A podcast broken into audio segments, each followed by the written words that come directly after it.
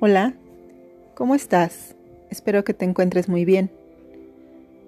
¿Te has dado cuenta cómo a veces es muy complejo para nosotros como seres, como personas, atravesar nuestro mundo emocional, mirarlo, intentar comprenderlo? Cómo a veces lo que buscamos es resolverlo desde el pensamiento, desde la razón, cómo nuestro cuerpo físico hace todo lo posible por amortiguar esas experiencias emocionales. Un día nos preguntamos por qué estamos agobiados, por qué nos duele la cabeza, por qué nos duele el estómago, por qué nos duele tanto las piernas o la espalda. Y nos vamos dando cuenta poco a poco que a veces no hay ni siquiera un motivo para ese dolor, para ese malestar, porque no sabemos, porque no relacionamos, porque esto viene siendo como querer lavar la ropa, no sé, en la sala. Puedes hacerlo, pero no es el lugar adecuado. Igual las emociones. Podemos intentar razonarlas, podemos acumularlas en el cuerpo, pero eso no quiere decir que las estamos resolviendo, que las estamos gestionando. Un día, varios días, se vuelven a veces muy difíciles. Lo que sentimos dentro explota, nos rebasa, se llena nuestro cuerpo, se inunda de esa emoción, de esos pensamientos, de esa experiencia interna. ¿Te ha pasado? ¿Te ha pasado que a veces lo único que quieres es salir corriendo y dejar de sentir lo que estás sintiendo. O gritar. Gritar para ver si a través de ese grito eso que sientes dentro sale. Sale y te liberas. Sale y te sientes mejor. Hemos hablado un sinfín de veces de la importancia de gestionar nuestro mundo emocional, de la importancia de aprender a sentirnos, de la importancia de darnos cuenta qué pensamientos sostienen nuestra emoción. Y está bien. Eso es importante y es clave para nuestra sanación.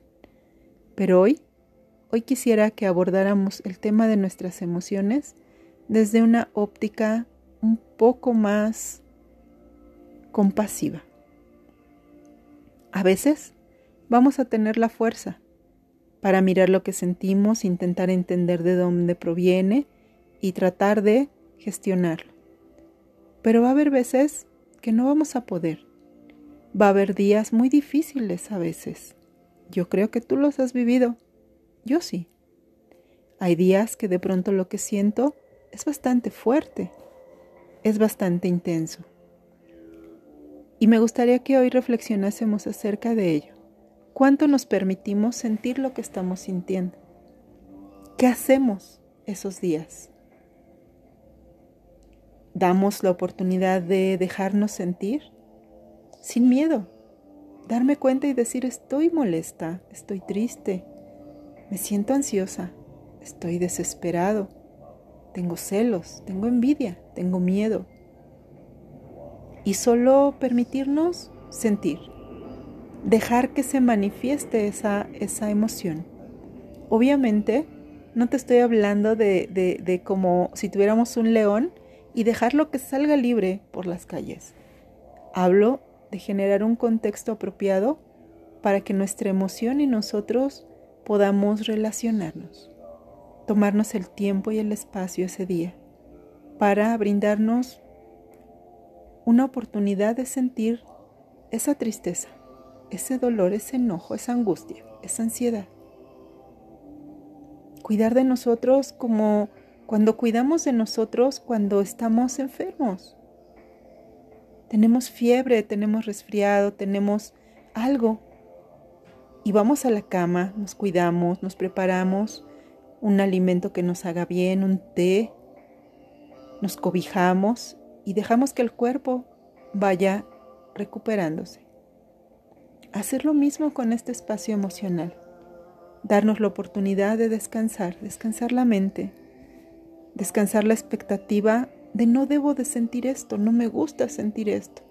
Y solo dejarnos sentir, hundirnos profundamente en un abrazo con nosotros, dejando que lo que sentimos nos dé su mensaje, nos diga lo que nos quiere decir.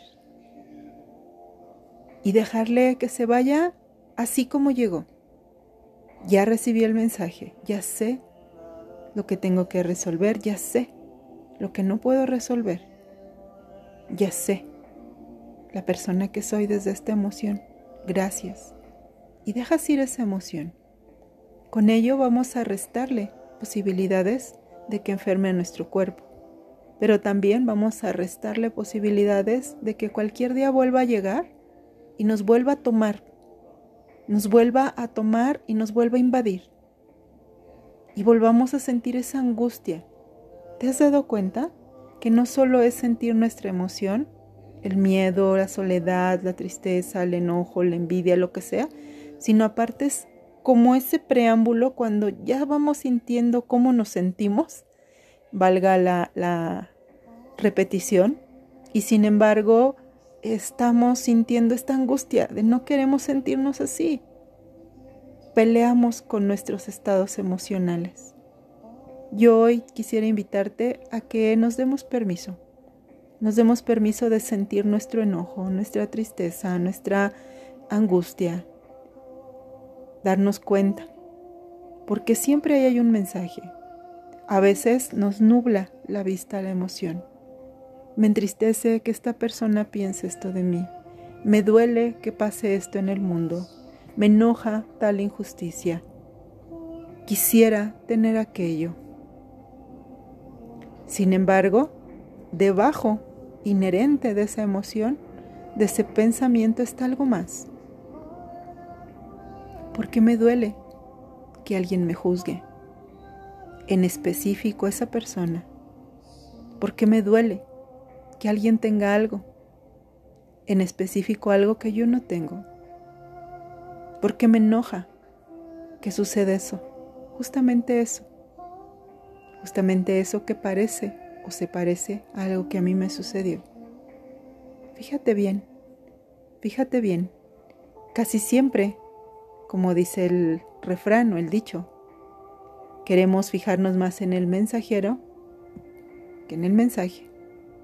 O al revés, nos fijamos más en el mensaje que en el mensajero. Yo te diría, observa ambos. El mensaje existe porque hay un mensajero. Y el mensajero cumple su función porque hay un mensaje. Entonces tu emoción y lo que está inherente en ella igual se correlacionan y tienen una razón de ser. Obsérvate, siéntete, date permiso de ya no huir de tus emociones. Date permiso de un día perder el control y ese día cuidar de ti.